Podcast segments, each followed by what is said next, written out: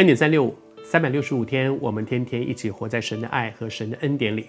我们分享到先知，先知是一个很特别的职分，神透过这些人。去把神要向那个世代所说的话讲给许多的人听，给那个世代的人，当然也给那个世代里面站在那个关键位置上有权柄、可以带来改变、有影响力的那个人，给那个人来听。对当时来的时候是约雅敬，是那个时候的犹大王约雅敬，而那个时候因为约雅敬的决定所带来的结果，那个世代的人要共同承担。所以你知道，每一个领袖都要很认真，因为你所做的决定不是你一个人。因为约雅敬的决定，后来城被破了，被亡了。而在这个过程当中，谁要来面对这个问题呢？其实是当时所有的人，在耶路撒冷所有的人要共同来承承接这个结果，承担这个结果。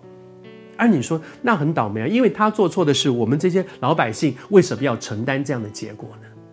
我读给你听，他说：“我要使我所说的一切灾祸临到你们，临到这些人和，就是这些王和耶路撒冷的居民，并犹大人，只是他们不听。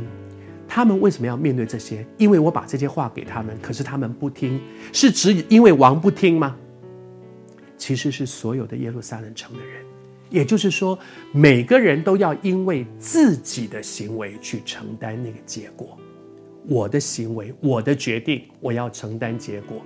没有一个人是因为别人的罪受罚的。但是，当然，别人的决定会影响到我们。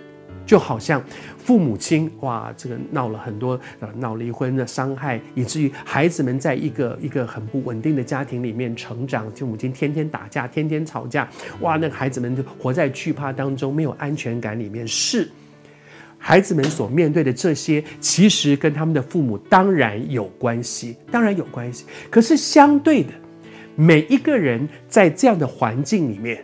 主给他这样的环境，主一定也有足够的恩典为他存留。而这些孩子如果将来走错路了，每个人也需要为自己的行为负责任，因为主的恩典是够用的。这两天的分享，我觉得我们就是提醒：第一，每个人所做的决定，自己都要承担后果；而有的时候，我们所做的决定，不止我要承担后果，我周围的人。